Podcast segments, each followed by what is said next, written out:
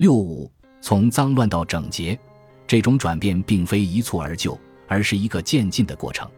它始于二十世纪九十年代后期，当时我已接近而立之年，在教会区的巴特利特街买下了第一间公寓，在公寓的地下室里认认真真做起了自由职业。位于巴特利特街的工作室是我自行设计的第一个空间，第一个真正适合我、满足我需求的空间，在那里。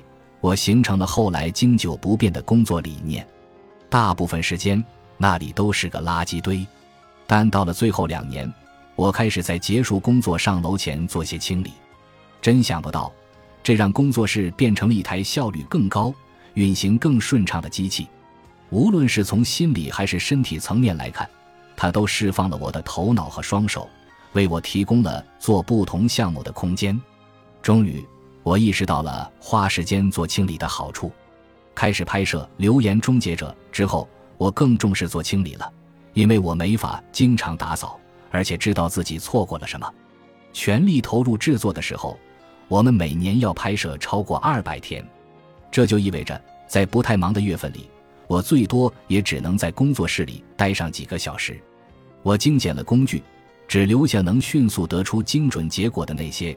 以便充分利用我仅有的一点点时间，但这通常意味着我不得不匆匆赶去拍摄，丢下乱糟糟的工作室不管，可能要几周后才能回来。等我有一周或更长时间能集中精力干活的时候，可能得先花几个小时做清理，才能让工作室恢复正常运转。这完全行不通。所以后来，无论我隔多久才去一趟工作室。每次离开前都必须花点时间整理一番，这是权衡利弊的结果。但这么做让我受益匪浅。二零一一年搬进洞窟的时候，这么做的好处是如此明显，以至于它与看似嘈杂和取用便捷一样，成了我工作室理念的支柱。直到今天，每天结束工作后，我都会收拾工具并清扫整理。当然，我并非总是愿意这么做，很多时候。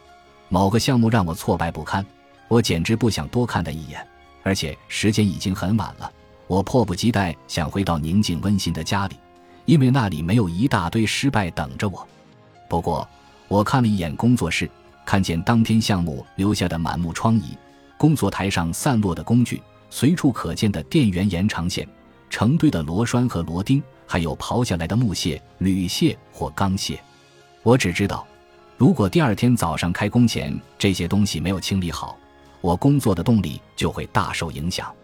我每天结束工作后都会清理打扫，这套策略是为了保持工作的动力。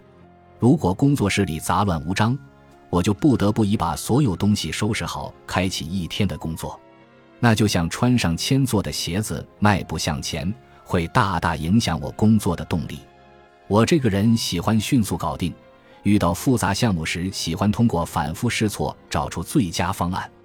对我这种人来说，以清理开启一天，就像用缠成一团的灯串装饰圣诞树，那跟直接烦死我没两样。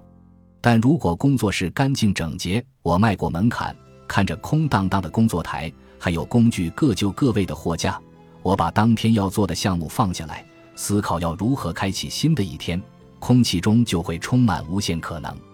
拿起第一件工具的感觉棒极了，似乎就该这样。如果可以的话，为什么我不像这样开启每一天？只需要每天结束工作后花上十五至二十分钟做清理，就能换来第二天六小时、八小时甚至十小时的高效工作。弄清如何存放圣诞灯串后，我与自己展开了一场对话，其中的精髓是：每天打扫并收拾工具是现在的我与未来的我的对话。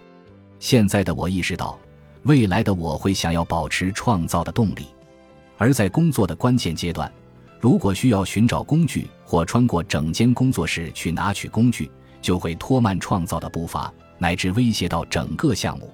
在讲述工作室实践理念的短片《十诫》中，汤姆·萨克斯用整整一节介绍如何做清理。我向汤姆提到了我的想法。也就是做清理，始终是现在的我与未来的我之间的对话。汤姆指出，清理也是反思的重要时刻。他甚至将做清理视为冥想。我认为，你说的是某种形式的冥想或反思，因为在做清理的时候，你会盯着某堆木头看，将自己的想法与当下做的事联系起来，思考它与你做的事有什么联系，以及它与你下一步要做的工作有什么联系。在这么做的同时，你将自己锚定在当下，锚定在你做的事，也就是做清理上。当时，你也在思考当下做的事与过去及未来的联系。这就是所谓的计划与反思。确实，计划与反思不仅是做清理的一部分，也是制造的关键。说到底，构思、绘制草图和列清单，不都是做计划的方式吗？勾选框。试验和制作全尺寸模型，不是恰恰反映了你曾经做过和想要去做的事吗？